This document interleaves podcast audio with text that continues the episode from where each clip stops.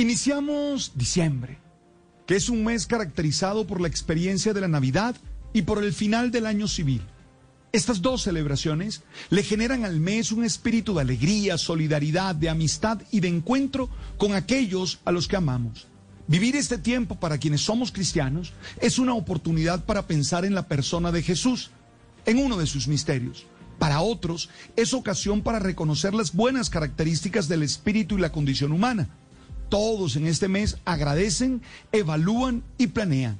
En este sentido, me llamó la atención la noticia acerca de una guía interna de la Unión Europea en la que se invitaba a cambiar la manera de referirse a las celebraciones decembrinas. Se pedía que el saludo dejara de ser feliz Navidad y pasara a ser felices fiesta. Esto teniendo en cuenta que no todos practican el cristianismo, lo que sería una forma de inclusión. El hecho es que esta petición no generó agrado en algunos sectores y ayer se anunció la retirada de la guía.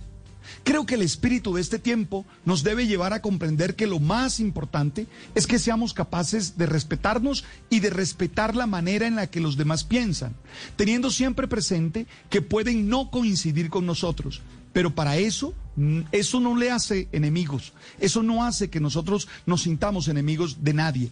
Ante todo está la necesidad de respetar lo que cada uno cree. Considero que los cristianos debemos vivir este tiempo como un momento para celebrar la vida.